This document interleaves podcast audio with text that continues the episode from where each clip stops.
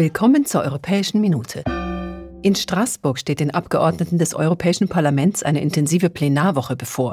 Es wird wieder debattiert und abgestimmt. Wir packen eine Auswahl an aktuellen Themen in eine Minute. Im Moment sind viele unterschiedliche Ladegeräte am Markt. Das verursacht Elektroschrott. Um diesen zu reduzieren, wollen die Abgeordneten über eine gemeinsame Norm verhandeln. Es soll verhindert werden, dass bei jedem elektronischen Gerät ein eigenes Ladekabel mitgeliefert werden muss. Einigen will man sich auf den USB-Typ C-Anschluss. Nur wenn dieser zu groß für die Geräte ist, dürfen die Hersteller einen anderen einbauen. Künstliche Intelligenz birgt Gefahren, aber auch enorme positive Potenziale. Sie kann dazu beitragen, Pandemien und den Welthunger zu bekämpfen. Sie kann helfen, die Lebensqualität der Menschen durch personalisierte Medizin zu verbessern. Und sie kann Arbeitsplätze schaffen. Die EU will bei der weltweiten Etablierung von Standards mitwirken. Deshalb will sie sich maßgeblich bei der technologischen Entwicklung einbringen.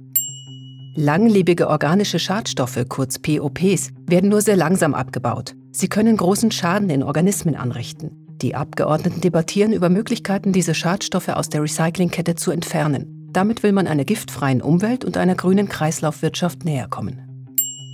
Die Befugnisse der EU-Polizeibehörde Europol sollen erweitert werden. Nach den neuen Regeln wird Europol in der Lage sein, zum Beispiel große Datensätze zu verarbeiten oder terroristische Inhalte von privaten Kommunikationsdiensten zu erhalten. Europol hat den Auftrag, die Polizei der Mitgliedstaaten zu unterstützen. Wichtig ist den Abgeordneten, dass alle Grundrechte der Bürger dabei eingehalten werden.